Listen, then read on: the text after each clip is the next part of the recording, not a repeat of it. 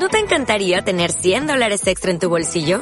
Haz que un experto bilingüe de TurboTax declare tus impuestos para el 31 de marzo y obtén 100 dólares de vuelta al instante.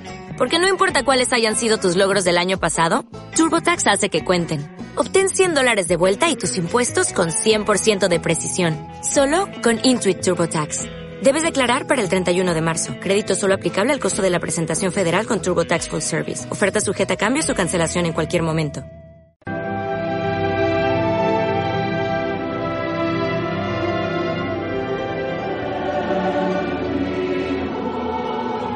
Primer día después del sábado, María Magdalena vino corriendo a la casa donde estaban Simón Pedro y el otro discípulo, a quien Jesús amaba, y les dijo, se han llevado del sepulcro al Señor y no sabemos dónde lo han puesto. Salieron Pedro y el otro discípulo camino del sepulcro. Los dos iban corriendo juntos, pero el otro discípulo corrió más a prisa que Pedro y llegó primero al sepulcro, e inclinándose, miró los lienzos puestos en el suelo, pero no entró. En eso llegó también Simón Pedro, que lo venía siguiendo, y entró en el sepulcro.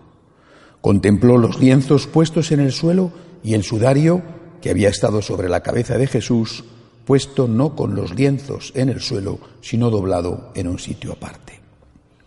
Entonces entró también el otro discípulo, el que había llegado primero al sepulcro, y vio y creyó, porque hasta entonces no habían entendido las escrituras según las cuales Jesús debía resucitar de entre los muertos. Palabra del Señor.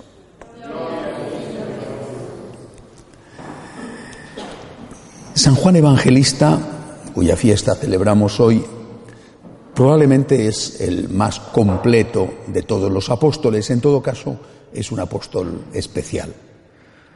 Eh, apóstol, evangelista, autor también del Apocalipsis y de unas bellísimas cartas. Dos cosas importantes que ya le hacen casi único, solamente San Mateo estaría a ese nivel igualado con él en cuanto evangelista. Pero además San Juan tuvo la suerte, el privilegio, el don de ser considerado el discípulo predilecto, el discípulo amado, lo cual no significa que Jesús no quisiera a todos sus apóstoles, a todos sus discípulos, pero nuestro Señor, Dios y a la vez hombre, tenía predilección por uno de ellos, Juan. Y quizá por eso está la cuarta característica que tiene Juan, que le hace realmente único. Es a él a quien el Señor le encomendó el cuidado de la Virgen María. Cuatro características a cual más bella, más importante. Apóstol, evangelista, discípulo especialmente amado del Señor y el encargado de velar, de proteger a la Virgen. Yo creo que cada uno de nosotros podría elegir una, ¿verdad? Al menos una y hay unas que son eh, irrepetibles, ¿no? ¿Cómo podemos nosotros ser apóstoles? Eh, no vivimos en la época de Jesús, pero sí podemos, de alguna manera, sí podemos hacer apostolado, es decir, evangelizar, hablar de Dios, aunque nos suponga incomprensión, alguna mala cara, alguna palabra maldicha, pero no tenemos que fijarnos en el resultado sino en hacer aquello que Dios nos pide, hablar de Dios. La otra característica es ser evangelista, pues cómo vamos nosotros a escribir un evangelio si ya están escritos.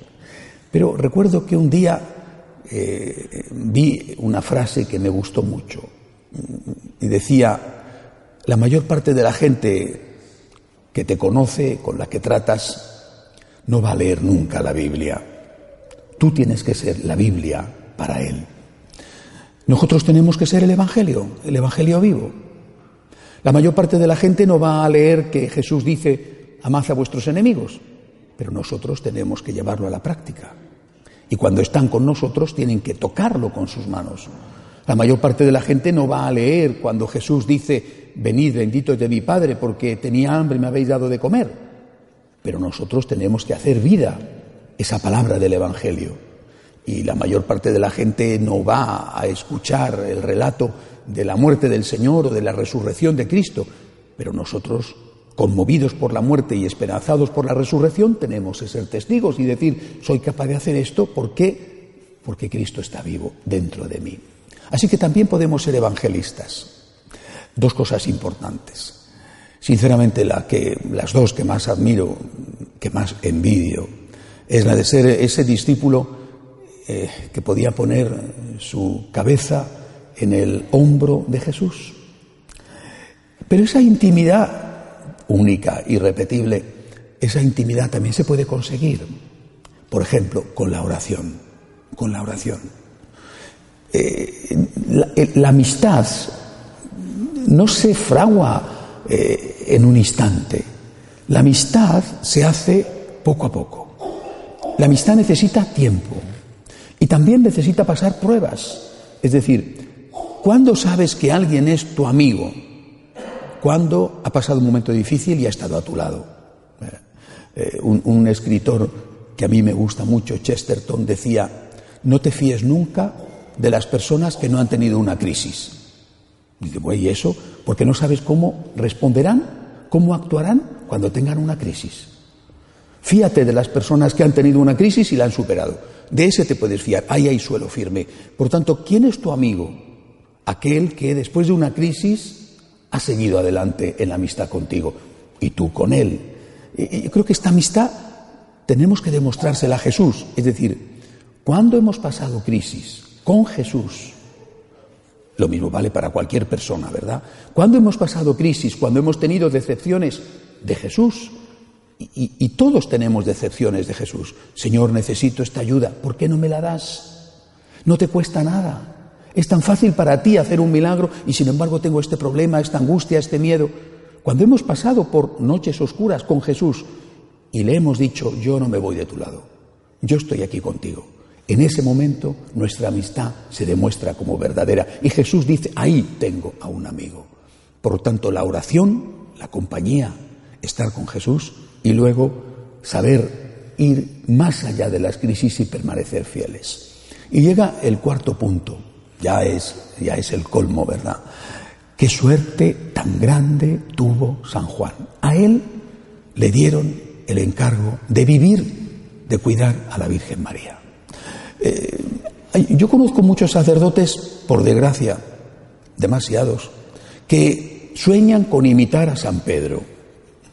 Es decir, quieren mandar. Les vuelve locos mandar. Es una pasión que jamás he entendido, porque cuanto más responsabilidad, más complicaciones en la vida, pero hay gente que debe tener una vena masoquista. Les encanta mandar, es decir, ellos tendrían que estar deseando imitar a San Pedro. A mí lo que me gusta es imitar a San Juan, es decir, estar con la Virgen, cuidar de la Virgen, amar a la Virgen, hacer amar a la Virgen, defender a la Virgen. Por desgracia siempre necesitada de defensa, como entonces, como en aquella época, lo mismo se la tuvo que llevar a Éfeso porque las cosas no estaban nada bien, nada seguras en Jerusalén, especialmente después de que mataran a Santiago, el hermano de San Juan. También en esto nosotros podemos imitarle.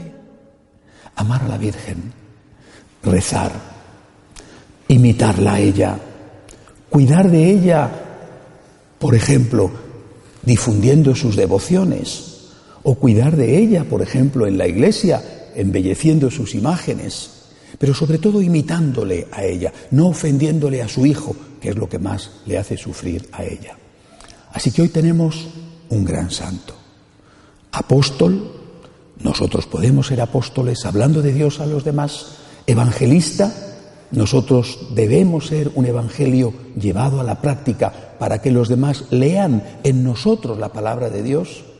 Amigo de Jesús, el mejor amigo de Jesús, nosotros podemos ser amigos de Jesús dedicando tiempo a la oración y permaneciendo al lado de Jesús cuando vienen las crisis. Y después, el que recibió el encargo de cuidar de María, nosotros recibimos ese encargo cuando le decimos a la Virgen, cuenta conmigo, aquí estoy yo, para que tú, a través mío, hagas lo que hoy harías si estuvieras aquí. Que así sea. De pie, por favor.